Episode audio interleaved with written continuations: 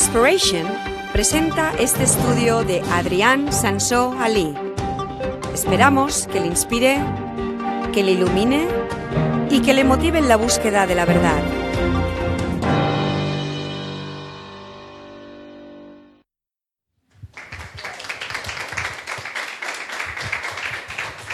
Gracias. ¿Quién conoce a este cantante? Stephen Curtis Chapman. Quizás es el músico cristiano más famoso y exitoso de todo el mundo entero, Stephen Curtis Chapman. Ya sé que la, bueno, la mayoría aquí sois españoles, entonces él canta en inglés. Pues eh, en el mundo cristiano de habla inglesa, eh, todo el mundo sabe quién es, porque es el, el, como digo, es el, de todo el mundo es el, es el cantante cristiano más famoso que existe. Ha vendido más de 11 millones de álbums, ha publicado 20 álbums al menos. Ha tenido 48 números uno en Estados Unidos, 48 canciones que llegaron al número uno. Ha ganado cinco premios Grammy y muchos otros premios también. Ha sido el artista cristiano más premiado de la historia. Lleva muy famoso desde uh, al, al menos 30 años, creo, por allí. Cuando, cuando yo era joven ya era famoso. Cuando estuve en la universidad estaba ya súper famoso y sigue famoso hasta hoy día. Ha hecho conciertos cristianos y giras por todo el mundo, por supuesto, hasta en China, donde sabéis que en China van muy en contra de, de los evangélicos. Y eh, seguro que habéis oído canciones suyas en, en alguna parte, en, en esos vídeos que ponen en internet y todo esto. el- seguro que hay alguno que, que- que la, la- la melodía lo reconoceríais. Uno podría pensar que Dios estaría feliz con él, ¿no? Ya que ha hecho tanto para promover la vida cristiana mediante sus canciones. Quizás haya miles de personas que han dado sus vidas a Cristo por su influencia. Hay tantos testimonios de personas que han sido ayudados por sus canciones. Es un hombre muy bendecido entonces, ¿no? Podemos pensar, podemos pensar que Dios está feliz con él. Sin embargo, en el año 2008 le pasó algo terrible, una tragedia impensable. Su hija de cinco años murió atropellada por su propio hermano grande que estaba conduciendo el coche y eh, era delante de su propia casa, delante de toda la familia. Imagínate, eh, tu, tu niña pequeño siendo atropellado y lo vieron toda la familia allí. Qué terrible. ¿Cómo algo así puede destruir una familia? ¿Cómo podría destruir su ministerio? ¿Cómo podría destruir su fe en Dios? Algo así, qué terrible que sería. Imagínate luego las preguntas. ¿Por qué? ¿Por qué Dios permitió tal cosa? Es que para mí me toca profundamente porque además he estado escuchando canciones suyas recientemente, canciones que ha escrito desde entonces y te tocan el corazón, te rompen el corazón las palabras de sus canciones cuando, porque después él ha escrito canciones acerca de esto. Y es terrible, terrible. ¿Cómo es posible en la vida de un cristiano tan bueno? ¿Cómo es posible que ocurren cosas horribles a cristianos, a personas buenas? ¿Cómo Dios podría permitir tal cosa? Se han escrito quizás miles de artículos por todo el Internet, por todas partes puedes ver artículos acerca de este evento, lo que pasó.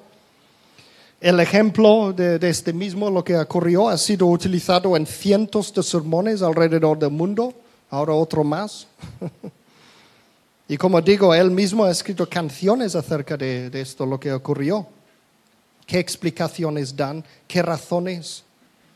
¿Cómo podemos entender algo así? Pues sabéis que he estado dando una serie de enseñanzas acerca de la soberanía de Dios, que es quizás el tema, para mí es, es- es uno de los temas que es más necesario en el cuerpo de Cristo hoy, este tema. Como he dicho antes también, es, es un tema que más he peleado con los otros cristianos acerca de este tema también. Porque hay una, hay una enseñanza en el cuerpo de Cristo hoy que, que es como un virus que va extendiendo entre iglesia, iglesia y, y, y, y predicador y, um, ¿cómo se llama? Maestro bíblico, lo que sea casi como un virus, eh, se va extendiendo la idea de que sí, porque todos los cristianos eh, nos gusta la idea de que Dios es tan grande y tan bueno y todo esto. Entonces han llegado a la conclusión de que Dios controla cada, cada, cada cosa que ocurre. Y esta es una idea malo de Dios. Dios no es así. Si Dios controlara cada, cada, cada, cada cosa que ocurre, cada pensamiento, cada acción, cada cosa que ocurre en la vida, ¿es un Dios malo? Entonces, basta mirar las noticias ¿Por qué murió la hija de Stephen Curtis Chapman? Eh, hoy vamos a, plantarnos cara a este tipo de preguntas porque Dios admite el sufrimiento, esas cosas, cuestiones tan importantes para los cristianos. ¿Qué dirían los ateos? Los ateos dicen que es una muestra clara de que Dios no existe porque si existiera, lo hubiera evitado. Eso es lo que dicen. Los calvinistas son los, eh, es, principalmente dentro del calvinismo donde salió esta enseñanza de que Dios controla cada, cada cosa. Ellos dirían que es porque Dios lo ha determinado así. Él lo ha querido por alguna razón que no entendemos. Los cristianos radicales extremistas que malinterpretan todo el tema de la soberanía de Dios. Dirían que es para la gloria de Dios y no debemos de cuestionarle. Yo conozco cristianos así, ¿eh? son, son como el, si fueran musulmanes ya hubieran ido a explotarse y morir en alguna parte matando gente. Algunos de estos le dirían que quizás la fama de Stephen Curtis Chapman le fue a la cabeza y Dios tenía que humillarle a través de algún tipo de aguijón en la carne y este tipo de cosa. Que Dios le estaba castigando por algo. Y como digo, esas ideas, realmente estas personas creen en un Dios malvado. ¿Este es un Dios malvado? Sí, es así. Pero yo, creo, sin embargo, que la mayoría de los cristianos dirían algo como que Dios tiene un propósito especial en esto, hay un plan detrás de esto, mediante lo cual Dios va a hacer cosas muy buenas y grandes. Muchos dirían esto, típicamente en, en un funeral de este tipo, dirían algo así, ¿no? Y es verdad que Dios ha sacado cosas buenas de esto, como suele hacer, porque es un Dios bueno. Cuando ocurre una tragedia, cuando ocurre algo malo, Dios puede sacar cosas buenas de esto. Pero yo estoy seguro que sean lo que sean las cosas buenas y grandes que han salido de esto, a Stephen le hubiera preferido quedarse con su hija en lugar que todas esas cosas buenas que habrán salido de esto. Seguro que sí. Y una cosa que siempre dijo es que si Dios, lo, que digo yo siempre es que si Dios es bueno, nos mostraría amor en una manera que nosotros podemos entender. Este es uno de los temas que, queremos tratar Sandy y yo en, el, en las reuniones de matrimonios, de que en un matrimonio el, marido y mujer tiene que aprender a amarse en una manera que el otro entiende, no en una manera que uno entiende. Imagínate que digo, Dani, te quiero, buf, y le doy una patada. Si yo fuera un masoquista o algo así, a mí me gustan que me dan, no es verdad, ¿eh? no me gusta que me den patadas, pero imagínate que me gusta que me den patadas. Este es, es amor para mí. Me quiere, me ha dado una patada porque me quiere entonces yo voy a él, te quiero, Dani, buf, buf, y le, voy dando patadas. Entonces te estoy mostrando amor. Es mi amigo, le estoy mostrando amor, le doy patadas. Eh, pero él no lo entiende así, él, él entiende que yo le estoy haciendo mal. Muchas veces hacemos esto con Dios. Nos ocurre algo malo y dice, ah, es porque Dios me quiere, es algo bueno, porque va a salir algo bueno de esto, voy a aprender algo necesario y todo esto. Es, el amor de Dios es por encima de nosotros, no lo entendemos. ¿eh? Pero Dios nos muestra amor en una manera que nosotros podemos entender. Cuando Jesús vino hace dos mil años a morir para nosotros, Dios entregó su Hijo para morir para nosotros. Era en una época en que la gente de aquel tiempo, ellos entendían esto como el acto de amor más grande que existe. Hoy día pensamos que es raro que yo entrego mi hijo para morir porque eh, yo te quiero tanto que voy a sacrificar mi hijo para ti. No lo entendemos hoy, pero hace dos mil años era la manera en que los humanos entendían más perfectamente el amor. Y Dios siempre nos muestra amor en una manera que nosotros podemos entender. Si yo quiero decir a mi niña pequeña que le quiero, eh, a lo mejor le puedo dar un chuche o algo y este es una, e, ella lo entiende esto, ah, papá me quiere, me ha dado un chuche, algo, una tontería de estos. Lo tengo que hacer de una manera que ella entienda. ¿A que sí?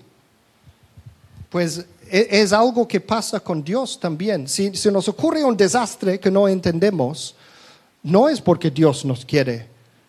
O sea, cuando Dios nos quiere, nos muestra amor en una manera que nosotros podemos entender. Os voy a decir la verdad acerca de por qué le pasó esto a Stephen Curtis Chapman y su hija. Su hija va a ser muy profundo esto. ¿eh? Su hija murió porque estaba corriendo hacia el coche para recibir a su hermano, quien conducía, y su hermano no le vio hasta que era demasiado tarde. Por esto murió. Esta es la profunda y verdadera razón para la cual esta niña murió. Y punto. No hay más vueltas. Es así, esta es la respuesta. No hubo ningún propósito especial de Dios detrás de esto. Quizás hubo demonios involucrados, pero Dios no. Si habéis escuchado, esta ya es la, parte cuatro, lo que estoy dando hoy acerca de la soberanía de Dios. Si habéis escuchado atentamente los primeros tres, he tomado mucho tiempo para explicar y explicar muy cuidadosamente. Y de la Biblia, cómo Dios no controla cada, cosa. Es precisamente el plan de Dios, el no controlar todas las cosas. Es precisamente el plan de Dios dejar que nosotros elegimos la vida y vivir con las consecuencias, etcétera, etcétera, etcétera. Esta es parte muy grande del plan de Dios. Entonces Él lo ha decidido así en su soberanía. Mira, y, una de las escrituras que he puesto, y voy a ponerlo otra vez ahora porque viene mucho al caso, Eclesiastes 9, versículo 11, dice, me fijé que en esta vida la carrera no se ganan los más veloces, ni ganan la batalla los más valientes, que tampoco los sabios tienen que comer, ni los inteligentes abundan en dinero, ni los instruidos gozan de simpatía, sino que a todos les llegan buenos y malos tiempos. ¿Qué significa? Que a Stephen Curtis Chapman le llega malos tiempos. Porque el mundo es así. Hemos hablado mucho de que este mundo es caído, este mundo pertenece a Satanás realmente pertenece a Dios, lo hemos dicho también, lo hemos explicado, pero hemos explicado como Satanás es el Dios de este mundo. Y en este, este es como siempre utilizo la, nueva versión internacional, versión castellanizado, pero en el, en el, caso del Reina Valera del 60, aquí la última parte, dicen, el tiempo y ocasión acontecen a todos. El tiempo y ocasión acontecen a todos, lo dice la Biblia. Y además, Jesús, ¿qué dijo Jesús? En Juan 16, 33, en este mundo tendréis aflicciones. Y eh, muchos de esos cristianos uh, radicales, sádicos o lo que, lo que sean, los que quieren sufrir, dicen, este es porque Jesús quiere que sufrimos, es bueno sufrir, porque Jesús quiere que sufrimos. No dijo esto. Jesús no dijo nada de esto. Jesús, de hecho, dijo lo contrario. Jesús dijo, yo he venido para que tengan vida en abundancia. Y hay otra escritura que dice, deseo que tengáis, que estéis bien, que, tengáis éxito en todo, así como vuestras almas tienen éxito, básicamente. Le estoy parafraseando en palabras modernas. Pero fíjate, Jesús dijo esto porque así es el mundo, así es esta vida. Es así, en este mundo tendréis aflicciones, dice. Así es la vida. Lo que no es esta vida no es un juego de ordenador de Dios para su entretenimiento retorcido que está allí jugando y controlando a cada persona y haciendo que se machacan los unos con los otros y hacen guerra y todo esto. Esto no es. Entonces, eh, mi explicación acerca de por qué murió la hija de Stephen Curtis Chapman puede ser algo frío para una familia que ha pasado por una tragedia así. Y, y es verdad, hay explicaciones mucho más bonitos y reconfortantes, pero no son la verdad. La verdad es esto. Fue un accidente. Exactamente así. Fue un accidente. Este es la verdad. Hay muchos argumentos buenos, pero verdad solo hay uno.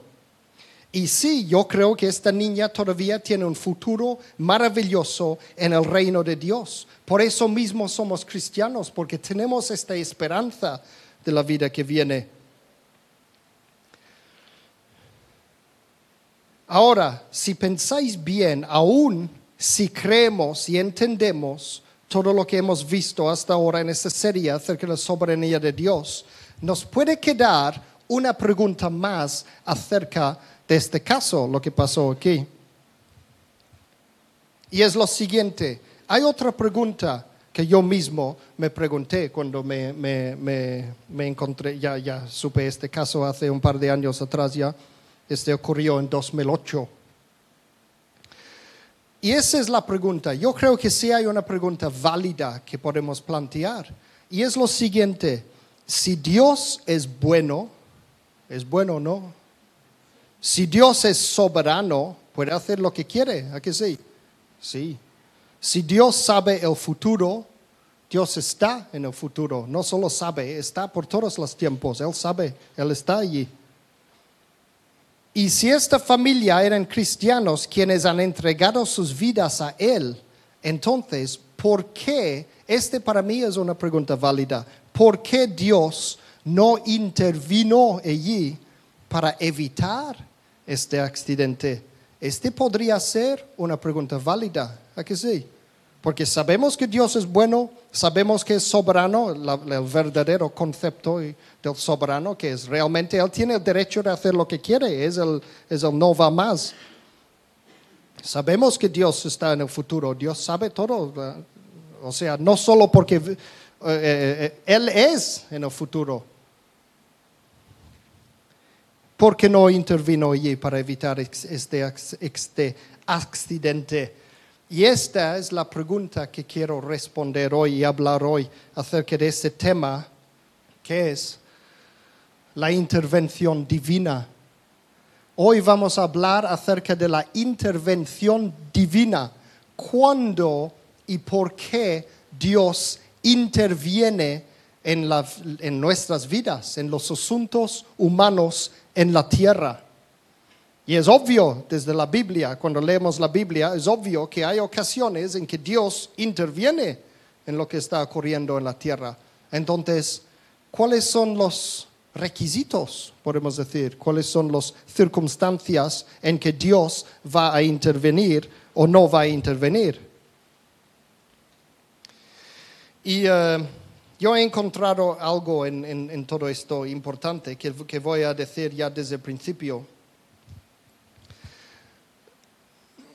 Habiendo, habiendo estudiado lo que hemos visto ahora, hasta ahora en esta serie, de que es súper importante para Dios precisamente dejar que las cosas ocurren solos en la tierra. Es importante para Dios esto. Nuestro libre albedrío es importante. Él ha creado todo el universo para poder hacer esto. Ha creado el universo físico para poder seres vivos físicos para que podamos morir precisamente para que podamos cambiar y, para hacer todo este, este eh, um, bueno, un plan, tiene un plan enorme que vamos a hablarlo en la próxima vez.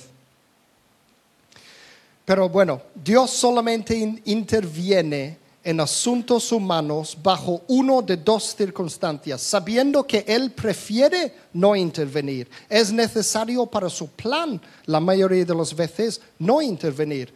Porque si se pone a intervenir en cada cosa, imagínate, tendría que intervenirse en todo. En todo. Tú orarás para que haya sol, el otro orará para que haya lluvia para sus plantas, el otro orará para, para que haya sol para su fiesta, el otro para lluvia porque hace calor. Y, y- y cada uno ora los unos contra los otros. Dios no puede estar allí haciendo todo, todo, todo, todo, todo. Es una locura esto.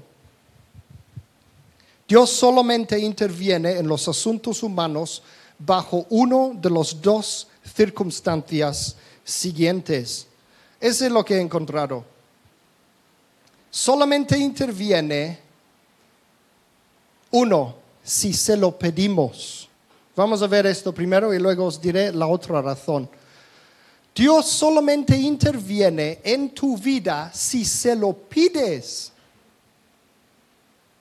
Hemos hablado, eh, no sé si la vez pasada o la vez anterior, acerca de la autoridad espiritual, como Dios da la autoridad y la responsabilidad a los humanos para la tierra. O sea, la autoridad sobre la tierra y sobre nuestras vidas lo tenemos nosotros. Dios lo ha entregado a nosotros. Ha dicho, tú lo tienes, tú tienes la autoridad. Allí dice en la Biblia, cuando hay dos o tres personas juntos y pedimos algo, será hecho. Dice que, que lo que nosotros atamos en la tierra será atado en el cielo, lo que desatamos en la tierra será desatado en el cielo. Dios nos da el poder a nosotros. Entonces solo interviene si lo pedimos. Esa es la primera cosa. Filipenses 4, versículo 6. Ese es un mandamiento. Dice, no os inquietéis por nada, más bien en toda ocasión, con oración y ruego, presentad vuestras peticiones a Dios y dadle gracias. O sea, de preguntarle a Dios lo que necesitamos. ¿Por qué nos dice que tenemos que hacer esto? Porque la Biblia nos manda presentar nuestras peticiones a Dios. Porque si no pedimos, no recibimos. Y esto lo dice en Santiago 4, versículo 2. Dice, deseáis algo y no lo conseguéis. Matáis y sentéis envidia y no podéis obtener lo que queréis. Reñís y os hacéis la guerra. Y dice, no tenéis porque no pedís. ¿Cuántas cosas hemos querido de Dios en el pasado y pensamos, bueno, Dios está demasiado ocupado, ese es pequeño, porque Dios va a querer darme algo pequeño, Él está ocupado con, con los asuntos grandes del universo. Y es verdad, está ocupado de los asuntos grandes del universo, pero yo en mi oficina, cuando estoy ocupado de los asuntos grandes, de escribir un- uno de esos sermones, por ejemplo, una presentación de estos, y viene mi niña cada dos por tres porque está de vacaciones y dice, eh, papá esto, papá el otro, papá esto, el otro, el otro, quiero este, el otro, porque Sandy está trabajando durante el día. Yo le hago caso. Le digo, vale, sí, un momento, lo que sea, y, y intento hacer mi trabajo, pero también le hago caso, aunque para mí el trabajo que estoy haciendo es muy importante. Dios hace lo mismo con nosotros. Pero si no pedimos, no vamos a recibir. Aunque Dios sepa lo que queremos y lo que no queremos, quiere que se lo pedimos. Dios solo interviene si le pedimos su intervención. Nos pone la responsabilidad en nosotros. Si creemos que Dios controla todo, nos volvemos pasivos. ¿A que sí? Hay la otra escritura, me vienen escrituras ahora a la mente que no he escrito aquí. Eh, hay la otra escritura que dice, eh, los violentos agarran al reino de Dios. Es porque hay- la vida cristiana es una vida activo. Tenemos que estar espiritualmente activos, en acción. No podemos sentar aquí, bueno, si Dios quiere, pasará, y si no, no, y todo esto. Tenemos responsabilidad. Dios nos ha dado la responsabilidad a nosotros. Mateo capítulo 7, versículos 7, 8, dice esto, pedid y se os dará. Eso es lo que dijo Jesús. Buscad y encontraréis, llamad y se os abrirá, porque todo el que pide recibe, el que busca encuentra y al que llama se le abre. Ese es un llamado de Jesucristo de tener vidas de acción. Nuestras vidas cristianas tienen que ser llenos de acción. No podemos sentarnos en el trasero y esperar que pasen las cosas. No, nosotros hacemos que pasen las cosas según esta escritura, según eso lo que dijo Jesús. Y por eso mismo tenemos testimonios en la iglesia. Pedimos a la gente que vengan a dar testimonios porque nosotros vamos orando sobre cosas y cuando pasan, venimos delante y decimos, mira, he orado para esto y Dios ha respondido y ha hecho esto y lo otro, lo otro. Ah, testificamos acerca de las, ¿qué es la palabra? Intervenciones de Dios en nuestras vidas. Aquí sí. Ahora, en cuanto al accidente otra vez de la niña de Stephen Curtis Chapman, podemos decir, no es justo. ¿Cómo podemos saber si algo mal va a pasar? Un accidente, por ejemplo, no podemos saber esto de antemano. Entonces, ¿cómo vamos a pedir la intervención de Dios en este caso? Es verdad. Pero fijaos en algo interesante. Una cosa que Jesucristo nos manda en Lucas 21, versículo 36. Mira lo que dice, estad siempre vigilantes y orad para que podáis escapar de todo lo que está por suceder y presentaros delante del Hijo del Hombre. ¿Qué significa esto? Que nos manda a los cristianos orar para la protección de Dios y os digo una cosa, en mi vida privada, esta es la oración que más he orado en toda mi vida entera. Yo de, joven eh, eh, era un, eh, un, maniático para el fin del mundo, el tema del fin del mundo. Estudiaba todo, todo, todo acerca de las cosas que van a pasar al fin del mundo. Tengo una, una serie en el internet que se llama El fin del mundo y, y habla de todas las cosas terribles que van a pasar. Y Jesús dice, orad para protección. Y entonces yo desde mi niñez, desde que tenía 15 años, durante años y años, y la mayoría parte de mi, de, mi vida, cada, cada día he orado a Dios para protección. Protégeme Dios de todo mal. Y ahora que tengo familia también lo pido para mi familia.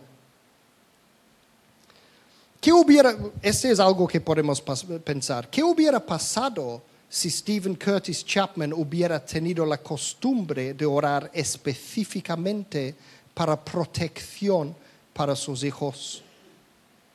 Ahora no podemos saberlo seguro. Quizás él oraba a veces esto, pero es algo en que pensar.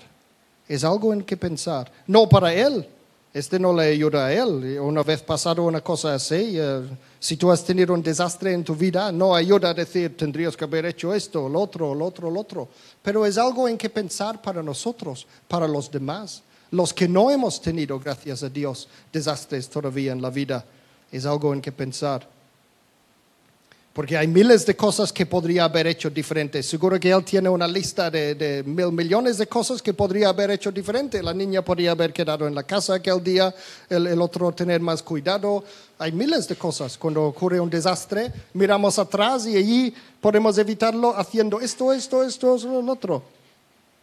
Pero no, no, este no es para él, este es para nosotros. ¿Qué podemos hacer para evitar desastres en el futuro? Orar para protección porque Dios interviene cuando se lo pedimos. Esa es la cosa. Y si no se lo pedimos, no interviene.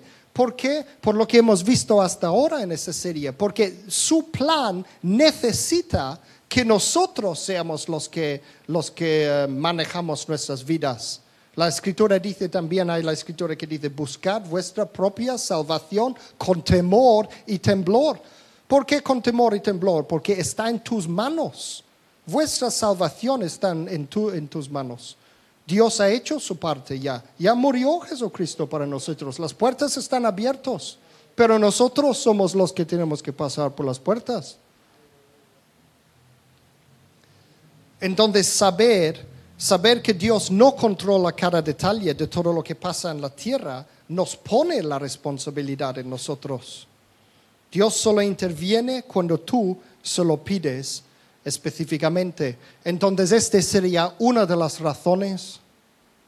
Sin embargo, hablando de la soberanía de Dios, hay otra razón que he encontrado que es una razón para que Dios interviene y es lo siguiente, es solo si es indispensable, solo si es indispensable para que se cumpla su plan grande de salvación para la humanidad, porque Dios tiene un plan, tiene un plan enorme. Dios tiene un plan enorme para la humanidad, para la salvación. Toda la razón de crear los humanos es parte de su plan. Entonces, Dios interviene si lo pedimos o también interviene si es indispensable para su plan grande. Después de todo, es soberano, ¿no? Dios es soberano. Y en el tiempo restante vamos a ver ejemplos de intervención divina no pedido por los humanos. Porque Dios es soberano. Hay gente que dice, tú no crees en la soberanía de Dios. Claro que creo en la soberanía de Dios. Lo que no creo es este, este concepto completamente antibíblico de que somos robots y, cada cosa que pensamos es porque viene de Dios. Jolines, si todos mis pensamientos vinieran de, de Dios, ¿cómo sería la vida diferente? Entonces, Dios es soberano. Eso significa que tiene el derecho de meterse en mi vida Dios tiene derecho de hacer lo que quiere, cuando le da la gana, etcétera, etcétera, etcétera. Es soberano. Dios, por supuesto, tiene un plan grande para la humanidad y a veces, ya que Él, precisamente porque Él deja que la tierra va en su rumbo, a veces es necesario, pocas veces diría yo, pero a veces es necesario poner su punto allí, ¡pum! y cambiar algo. Y es lo que hizo en la Biblia varias veces, eh, por eso fue escrito la Biblia. Vamos a ver eh, el libro de Daniel, capítulo 2, versículos 20 a 21. Dice, alabado sea por siempre el nombre de Dios. Suyos son la sabiduría y el poder. Él cambia los tiempos y las épocas, pone y depone reyes, a los sabios da sabiduría y a los inteligentes discernimiento. Este también ha sido mal interpretado, esta escritura. Porque hay gente que creen que cada, cada eh, jefe de un país es puesto allí por Dios, cada uno. Jolines, si fuera así, ¿cómo sería diferente el mundo? Ese no significa que Dios elige personalmente cada uno de los líderes de nuestros países. No significa que... ¿Quién es, quién es el jefe ahora en España? ¿Rajoy todavía o no? ¿Ha cambiado o no? Es que ni, ni, se sabe con, con, tanto rollo que hay allí. O Trump de los Estados Unidos. Todo el mundo odia al pobre. o sea, este no significa que Dios es el que ha elegido estos líderes. Ojo que tampoco significa que nosotros tenemos que hablar mal siempre de los, eh, los cristianos, no tenemos que hablar mal de los líderes de los países. A lo mejor el de Corea del Norte, sí, podemos hablar mal de él. Pero veis, Dios no ha elegido a él para ser el Kim Jong-un ese, Kim Jong-un. bueno, ¿estáis de acuerdo, no? Que Dios no ha elegido a él para ser el jefe de su país. Dios quiere a esta gente de su país. No va a elegir un loco para ser el líder de un país. ¿Qué significa entonces este? Solo hay que poner un poco de sentido común. Muchas veces eh, eh, entender la Biblia necesita un poco de sentido común. ¿Qué significa esto? que interviene, que Dios interviene como le da la gana en los eventos grandes, mundiales, para que cumpla su plan para los humanos. Es esto. Él pone y depone reyes si hace falta. Él hace esto, el otro, el otro, el otro. Cambia los tiempos y las épocas si hace falta. Entonces, como digo, a veces Dios sí que tiene que intervenir en las vidas de los humanos para asegurar de que la historia del mundo encaja con el superplan de Dios. Quiero hablar un momento acerca de Jonás. Todos sabéis quién es Jonás, ¿no? Uh, conocéis Jonás. Jonás es una de las historias bíblicas uh, más cercanas a mi corazón Primero porque me encantaba de niño. Yo iba a la escuela dominical y me, regalaban un, librito con muchos colores acerca de Jonás. Y de niño es lo que más captó de, David y Goliat y había todo esto. Pero Jonás es lo que más captó mi, mi, imaginación, la historia de Jonás. Y luego hay, hay cosas que han ocurrido en mi vida también que puedo decir. Recuerdo estar en una iglesia de 200, 300 personas y, eh, una de esas iglesias muy, con la gente con corbatas y, trajes y todo esto, creo que era la iglesia nigeriana, una de las iglesias nigerianas más grandes de Palma. Y eh, yo estaba sentado allí en la audiencia, uno de los únicos blancos en toda la audiencia. Y viene un tío, sí, parece un, el bouncer de un, un discoteca para echar la gente fuera de la discoteca. Y viene y con músculos y todo, con, con, su traje, con corbata y todo, y me mira a mí y dice, tú, el pastor quiere hablar contigo después del servicio. yo pensaba que he hecho mal, que he hecho mal. y fue a hablar con el pastor y me dijo el pastor, me dijo, abrió el libro de Jonás y dice, Dios te está mandando a hacer algo y no lo estás haciendo. Y dije, es verdad. Y bueno, la, verdad es que, que, me enfadé con Dios porque le dije, tú me estás mandando a hacer demasiadas cosas. ¿Qué quiere que haga? ¿Que de las siete cosas que me has mandado, ¿cuál, ¿a cuál te refieres? ¿Sabes? Pero bueno, es, gracioso esto, el Jonás, el principio del libro de Jonás. Yo lo encuentro gracioso. Vamos a leerlo un momento. Porque, porque va a aparecer una contradicción de lo que he dicho antes en esa serie, porque he hablado de que muchas veces de hecho, la mayoría de las veces cuando Dios quiere que hagamos algo, Él trabaja con nuestros pensamientos, con nuestro corazón, nos da el deseo en el corazón, nos, da la inquietud hasta que lo hacemos y luego nos da la paz. Tengo toda una serie acerca de la voluntad de Dios, como, como escuchar la voz de Dios, que habla de esto también. O sea, yo diría que 90% del tiempo cuando Dios quiere que hagas algo, te va a poner el deseo allí y te va a, llevar a hacerlo. O quizás no, porque tú puedes decir que no, tú eres soberano de tu vida, Dios lo ha dicho. Y entonces eh, tú puedes decir que no a Dios. Pero hay 10% de los casos, a lo mejor, un, porcentaje pequeño, en que tú eres la única persona que puede hacer el trabajo y Dios necesita que haces el trabajo para su plan su plan grande. Algo grande va a pasar en el mundo y si tú no haces esto no va a pasar. Y en este caso te va a empujar a hacerlo. Dios hará lo que sea para que tú hagas esto. Y eso es lo que vamos a leer ahora, vamos a ver en el libro de Jonás. Jonás 1, versículo 1, empezando desde el principio. Dice, la palabra del Señor vino a Jonás, hijo de Amitai. Anda Ve a la gran ciudad de Nínive y proclama contra ella que su maldad ha llegado hasta mi presencia.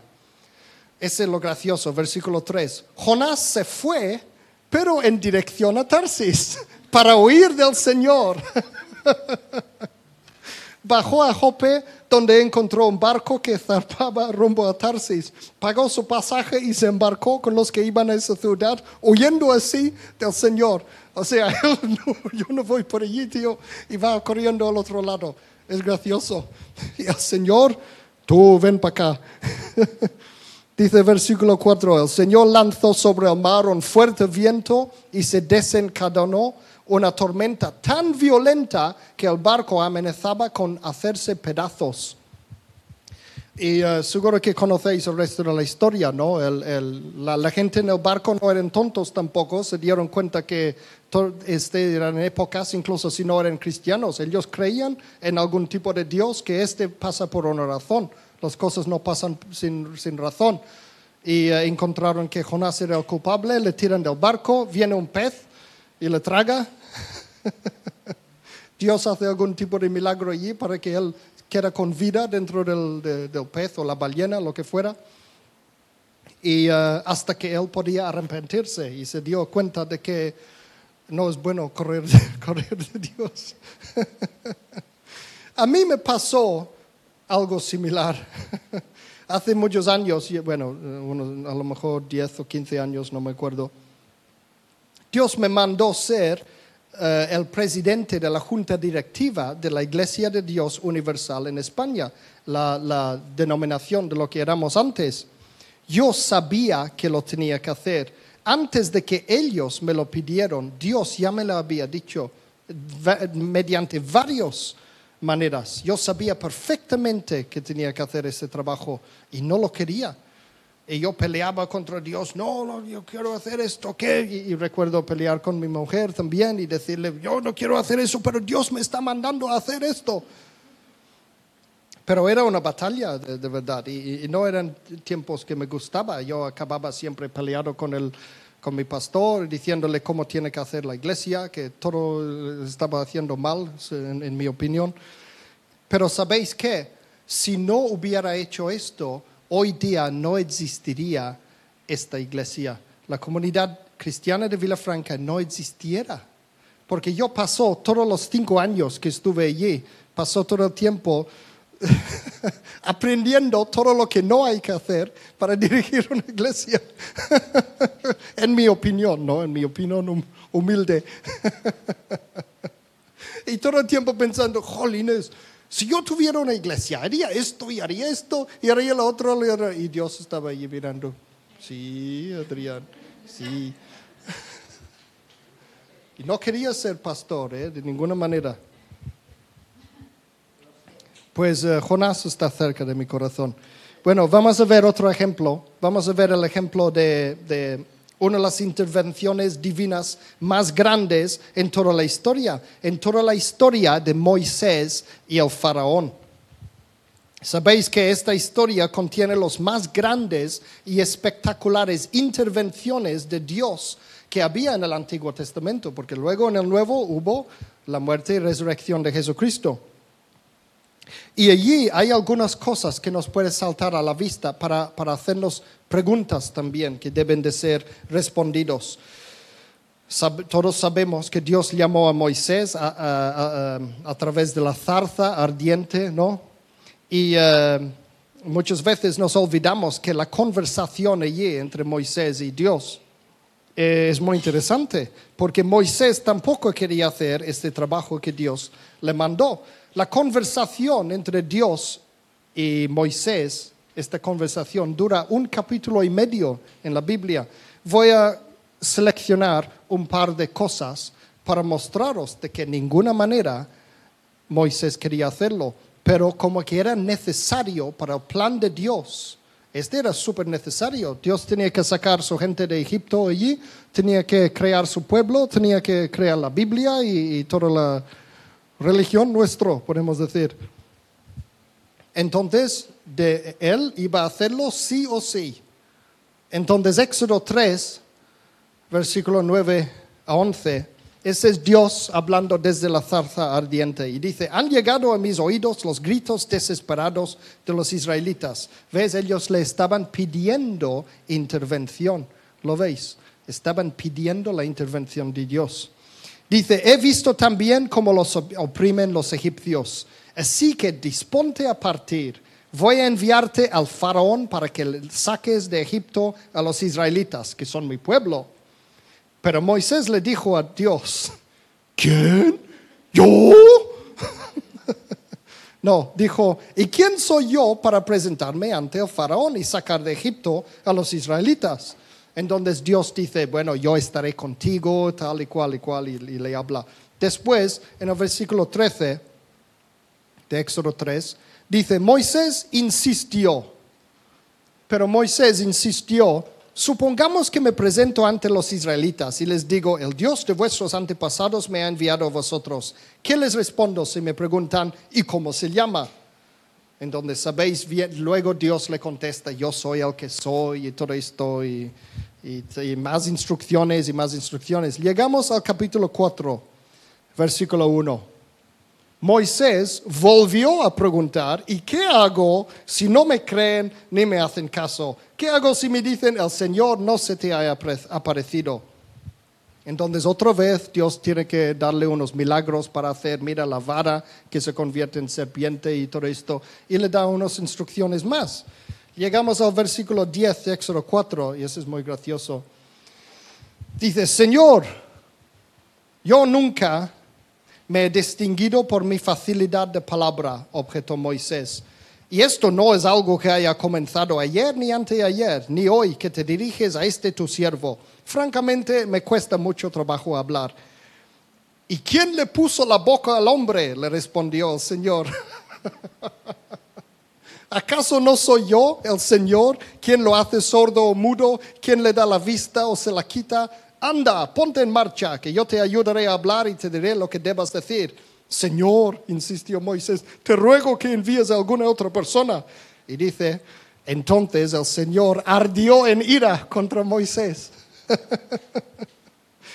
Y como sabéis, acabó enviándole a Aarón para acompañarle, pero Moisés no escapó de su trabajo. ¿Lo veis? Entonces hay, hay ocasiones donde Dios tiene que intervenir porque es la única manera de poner su plan en acción en la tierra. Dios tiene un plan. La- toda la historia del mundo va a ir donde Dios quiere que vaya. Y luego, ¿qué hizo? Esa es la, co- la cosa que nos puede traer preguntas a la mente. Dios le endureció el corazón al faraón. Quería provocar guerra a propósito. Y este era parte de su plan. Y encima Dios le contó este plan a Moisés. Ya en camino a Egipto, Dios le contó su plan. Mira lo que dijo. dijo. Ese, ese era el plan de Dios. Porque Dios no es, muchas veces, voy a trazarlo para que no, no, no, no vais adelante. muchas veces decimos cosas, los cristianos decimos cosas, Dios es, es misterioso, las maneras de pensar de Dios están... Uh, God moves in mysterious ways, mi madre siempre me decía, Dios mueve en maneras misteriosas.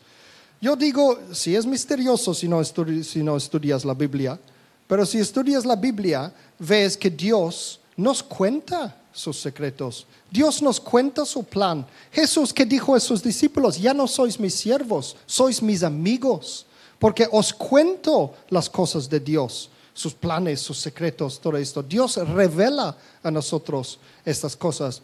¿Y por qué? Porque nos quiere. Fíjate, Dios ya dijo a Moisés cuál era su plan. Ya en camino a Egipto le dijo esto. Éxodo 4, versículos 21 a 23. El Señor le había advertido a Moisés, cuando vuelvas a Egipto, no dejes de hacer ante el faraón todos los prodigios que te he dado el poder de realizar. Yo, por mi parte, endureceré su corazón para que no deje ir al pueblo. Entonces tú le dirás de mi parte al faraón, Israel es mi primogénito. Ya te he dicho que dejes ir a mi hijo para que me rinda culto, pero tú no has querido dejarlo ir. Por lo tanto, voy a quitarle la vida a tu primogénito. Entonces, este es algo que Dios ya planeaba hacer. No era cuestión de que iba allí y empezó todas sus grandes plagas. Eh, y, y si Faraón hubiera dicho que sí en algún momento, hubieran ido. Era el plan de Dios enviar los diez plagas. Dios iba a usar tanto a Moisés como al faraón como si fueran dos marionetas o dos peones en un superjuego de ajedrez cósmico. Y Dios controlaba los dos lados del juego. ¿Lo veis? Parece ser una contradicción de todo lo que he enseñado hasta el momento en esta serie.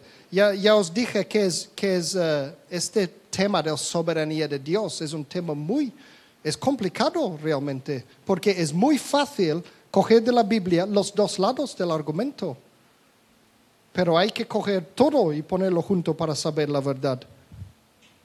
En este caso, sí, Dios hacía las cosas de esta manera porque era necesario. Y eh, ya, como digo, era su intención enviar el décimo plaga ya antes de empezar. Entonces, todos los otros plagas, ¿para qué los envió? Podemos preguntar.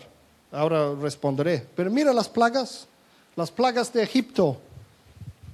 Aquí los enumerado. Agua se convierte en sangre, ranas, mosquitos, moscas, enfermedad en los animales, úlceras, granizo, langostas, tinieblas durante tres días y luego muerte de los primogénitos, el número 10. Hay algunos de estos que según la traducción puede cambiar. El de los mosquitos, por ejemplo, en alguna otra traducción ponen piojos y cosas así. La razón es porque, ya os he contado varias veces en el pasado, el hebreo antiguo es un, es un lenguaje mucho más simple que nuestro español moderno, hay menos palabras. Entonces, un pequeño insecto que, que, que molesta, usan la misma palabra, tanto si es piojo como mosquito, como lo que sea. Pero los, los que investigan esas cosas dicen que lo más probable es que eran mosquitos. ¿Y por qué? ¿Por qué hacerles sufrir de esta manera? Si Dios sabía desde el principio que iba a pasar este último, ¿por qué hacer todo este espectáculo? Porque ese es lo que es. Es un teatro, es un super espectáculo. Yo que dedico la vida a hacer shows, este sí que es un show. ¿A que sí? Este sí que es un show. ¿Por qué hizo Dios esto? Y la respuesta es, si no lo hubiera hecho, hoy día no existiría la Biblia y nadie conocería el verdadero Dios. Era necesario todo esto para que Dios se hiciera famoso entre los hombres. Sabéis que Egipto era un superpoder en aquellos tiempos, con, los pirámides y todo eso, gran, gran eh, imperio eh, egipcio. Tenían sus dioses, los dioses de Egipto, que eran tan famosos que hasta hoy día hacen películas en el cine, en Hollywood. Hemos visto no sé cuántas películas que salen dioses de Egipto, X-Men salen dioses de Egipto. Eh, todas las películas hemos visto con hombres con cabeza de perro. Este era un dios egipcio. Hasta hoy día, en el siglo XXI, conocemos esos dioses. ¿Cómo se llama él? Dioses de Egipto, sí. Esto, hay una película que se llama Dioses de Egipto. Fíjate cuán famosos eran esos dioses. De toda la antigüedad, los dioses más famosos eran los de los egipcios y los griegos. Entonces Dios, el verdadero Dios, tenía que intervenir allí y mostrarles quién era el verdadero Dios. Yo soy el verdadero Dios. ¡Bumba! A todos los otros dioses allí, a los dioses de los moscas, los dioses de las ranas, los dioses del agua, los dioses de todas esas cosas. El verdadero Dios y de verdad estaba castigando los dioses de Egipto. Tendrían que hacer una película en que Dioses de Egipto, parte 2. Y viene Dios de la Biblia y les machaca a todos. Entonces, literalmente, Dios tenía que hacer esto para enseñarles a los humanos, no solo a los israelitas, a todos los humanos, quién era el verdadero Dios.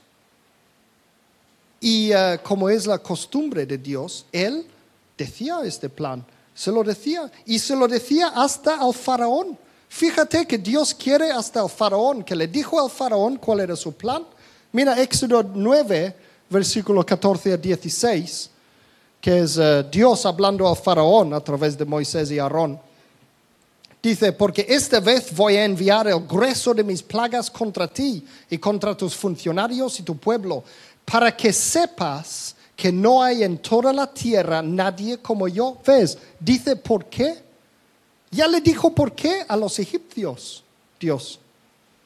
Versículo 15, si en este momento desplegara yo mi poder y a ti a tu pueblo os azotara con una plaga, desaparecierais de la tierra.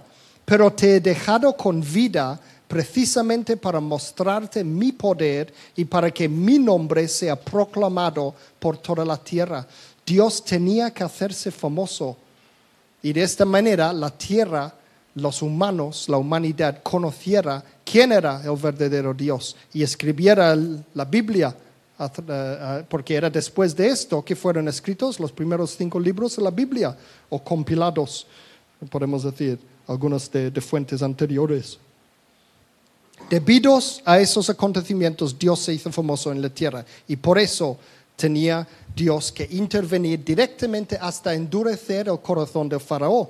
Pero yo digo, la razón de decir todo esto es que este es Dios en su soberanía, es una muestra de la verdadera soberanía de Dios, pero también es, la excepción que confirma la regla. Solo la regla es que Dios no nos fuerza a hacer nada solo cuando es absolutamente necesario. Porque hoy día hay cristianos que proclaman que cada, cada vez que les pase algo malo es porque Dios tiene un propósito y plan especial por esto que no conocemos. Y no es verdad, precisamente porque Dios es grande, no necesita controlar cada cosa. Sería una estupidez si se pusiera a controlar cada detalle minúscula de las vidas de todos. ¿Qué, gracia hay en esto? Como si yo tuviera un tanque de peces y controlo donde cada pez va, este va a nadar por aquí, el otro va a nadar por allí. ¿Qué gracia hay en esto? Precisamente quiero peces vivos para que hagan cosas inesperadas, para que disfruto de ellos viviendo su vida. Su plan, el plan de Dios para nosotros es bastante amplio y flexible para que cabe allí todo nuestro libre albedrío para decidir la vida por nosotros mismos y así vivir nosotros las consecuencias de nuestras propias decisiones. Sabéis que lo mismo pasa con el tema del aguijón en la carne. Todo el mundo cree que tiene uno. Sabéis que tengo esta enseñanza, ¿no? En el, a ver dónde está aquí, el aguijón en la carne en el internet, que también escribí el libro, es más bien un librito, pero es muy importante esto y, es, es, importante como complemento a lo que estoy enseñando aquí. Porque os asombraríais cuántas personas cristianos he conocido que creen que tienen un aguijón en la carne, como el que tenía Pablo. Dios me ha dado un aguijón en la carne, este es mi aguijón que tengo que aguantar y tal y cual. Se creen tan especiales no, no somos tan especiales para merecer un aguijón en la carne de, este, estos. Pablo era una excepción, una excepción. Y lo explico aquí, eh, que podéis leer o escuchar aquí. Lo mismo que ocurrió en la, en la universidad cristiana donde fuimos, Andy y yo. Yo conocí hasta, podría decir, hasta 50 de los dos testigos de Apocalipsis. Cada uno, yo, creo que voy a ser uno de los dos testigos de Apocalipsis.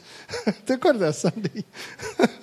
y el otro, sí, yo creo que voy a ser uno de esos dos testigos, porque la iglesia de donde íbamos era muy centrado en las cosas del fin del mundo.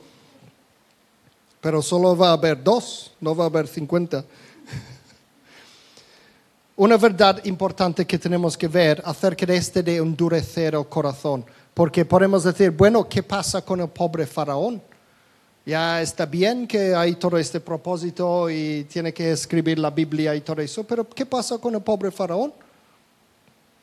Sabéis que la Biblia a veces no distingue entre el que es el último responsable, que es Dios, y el instigador del mal por elección propio, que es Satanás. Muchas veces, ya, y en esta serie y en otras series he hablado de la diferencia entre Dios y el demonio y que los humanos, y especialmente los cristianos, nos confundimos entre quién es quién. Y una razón para lo cual es que a veces parece que la Biblia misma confunde entre los dos. Os voy a mostrar algo muy que abre los ojos, ¿no? La idea de que Dios permite la maldad viene de allí, es de permitir entre entre comillas, ¿no? que, que interpretan de una manera como si, si Dios quiere que pasen esas cosas. Hoy los cristianos hemos retorcido este concepto y lo hablamos como si cuando ha ocurrido algo mal es porque Dios ha puesto su sello de aprobación en ello. Pero no es así. No es así. Permitido no significa decidido. Y no significa que Dios quiere que te pase esas cosas. Hemos visto un par de, de excepciones, ¿no? Ahora hablo, ahora hablo en general. Si yo tengo una empresa y soy el jefe, todo lo que pasa en la empresa es mi responsabilidad. ¿A que sí? Si yo soy el jefe de la empresa, yo he creado la empresa, es mi responsabilidad. Pero si mi contable, quien hace la declaración de la renta, miente a Hacienda y declara cosas falsas, ¿qué puede pasar? Yo puedo ir al cárcel por ello. ¿A que sí? Porque yo soy el jefe de la empresa. Yo tengo la responsabilidad, aunque es él que ha hecho el mal, no soy yo. Ah, esto pasó con, con, mi jefe, mi manager de, de, música. Estaba en cárcel dos años por, porque su, su, ¿cómo se llama? Su, aparentemente, no, no, no, sé los detalles, pero aparentemente era una cosa de su contable que hizo mal y él tenía la culpa porque era la, el jefe y se fue también a la cárcel. Yo seguía trabajando para él cuando él estaba en la cárcel. Hoy los cárceles no son lo que eran. ¿eh? Imagínate entonces, yo puedo ir al cárcel si mi contable hace algo mal y, y, miente a Hacienda, yo como jefe de la empresa puedo ir al cárcel también, porque yo soy el responsable de esto. Pero eso no significa que estoy de acuerdo con lo que ha hecho el, el, el contable. E incluso yo le voy a castigar y echar fuera de la empresa a este contable y decir, eres malo, has hecho malo y lo que sea. ¿Veis la diferencia? Es, así es como Dios y Satanás. Mira, un ejemplo de esto está en Lucas 22, capítulo 22. Este es el, en el último cena de Jesús. Y dice Jesús, a la verdad, el Hijo del Hombre se irá según está decretado, pero hay de aquel que lo traiciona. O sea, el plan de Dios necesitaba que Judas fuera malo para traicionar a, Jesús. ¿Veis?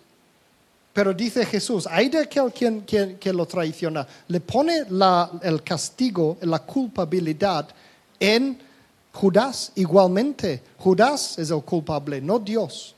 Dios es el responsable de, del, del, plan, pero Judas, a lo mejor cuando, cuando Jesús eligió a Judas para seguirle, es porque sabía de antemano que Judas hacía algo así. De hecho, sabéis que Jesús lo iba diciendo a sus discípulos, uno de vosotros me vais a traicionar y todo esto. Entonces, vemos aquí el plan de Dios, pero a la vez vemos que nosotros tenemos, seguimos con la responsabilidad de hacer lo correcto y la culpabilidad si hacemos algo mal. Es muy importante recordar ese principio al leer la Biblia, porque la Biblia no siempre hace la diferencia entre el papel del jefe o el papel del contable. Parece cambiar entre un autor y otro de la Biblia, parece cambiar esto de los distintos libros de la Biblia.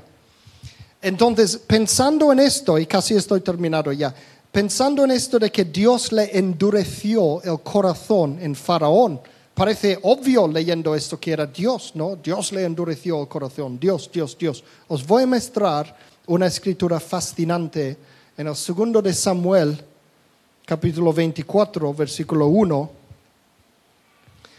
que dice, una vez más la ira del Señor se encendió contra Israel, así que el Señor incitó a David contra el pueblo al decirle, haz un censo de Israel y de Judá bueno, iba a hacer un censo para cosas malas, para cuestiones de impuestos y todo esto. Pero ves, el Señor incitó a David contra el pueblo. Lo dice claramente, ¿no? El Señor incitó a David contra el pueblo, como endurecer, endurecer el corazón del faraón. Pero sabéis que esta historia tiene un paralelo en los libros de crónicas. Si vemos el primero de crónicas 21, versículo 1, vemos la misma historia, pero mira lo que dice allí. Satanás conspiró contra Israel e indujo a David a hacer un censo del pueblo. ¿Qué cosa? Mira esto. Aquí dice en Samuel, El Señor incitó a David contra el pueblo. Aquí, primera de Crónicas, Satanás conspiró contra Israel. Y además en el hebreo usa la misma, este conspiró, incitó, la misma palabra. ¿Qué cosa? Con contradicciones tan grandes en la Biblia así, aparentes, no es de extrañar que todo este del, del, del soberanía de Dios lo, lo, lo tenemos por las nubes, ¿no?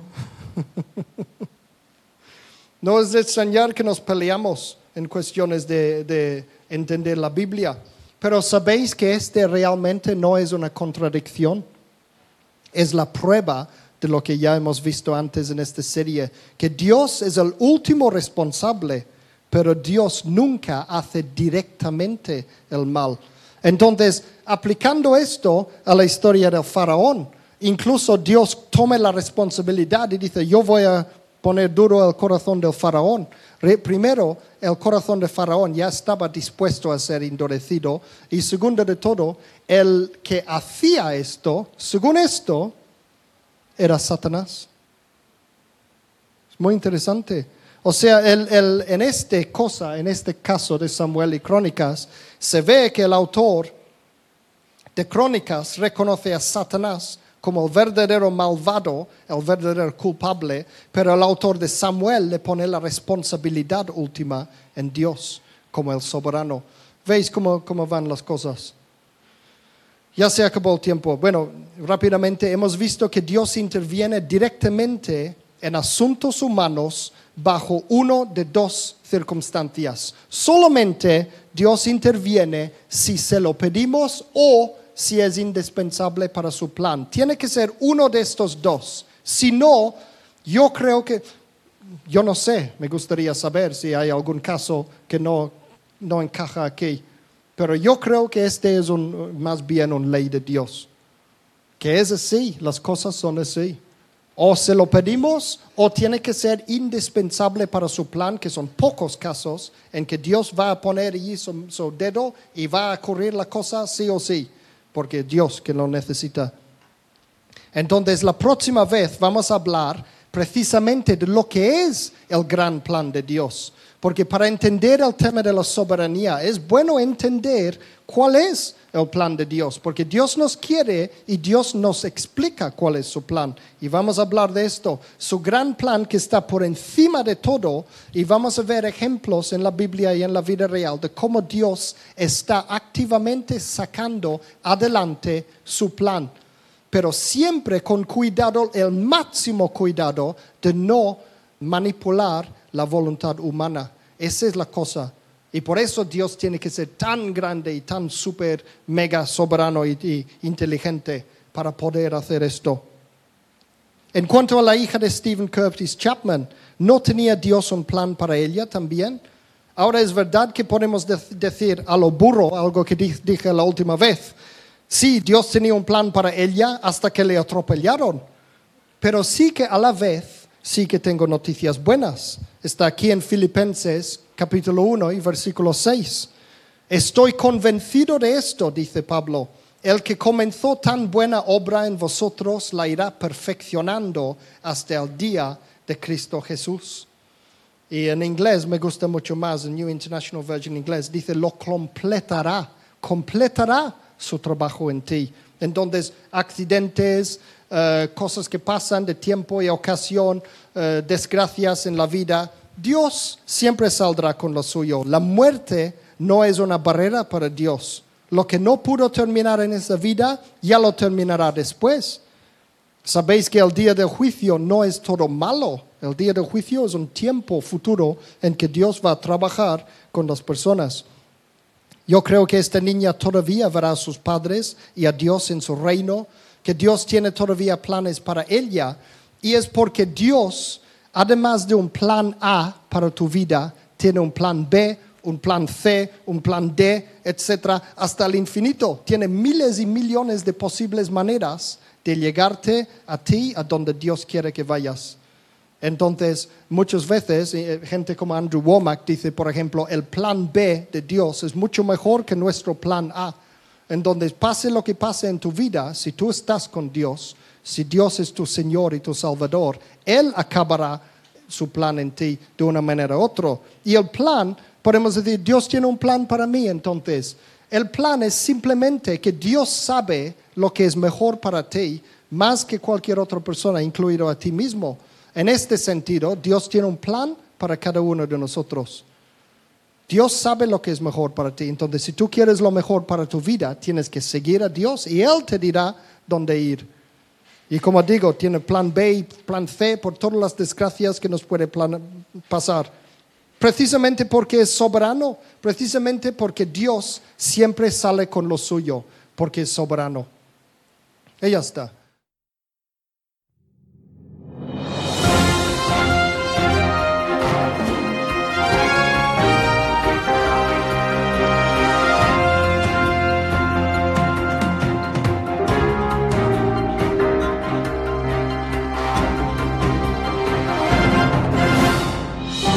Así concluye este mensaje. Confiamos que le haya bendecido y que le haya inspirado a continuar la búsqueda de la verdad. Para más información, visita nuestra web www.singspiration.es.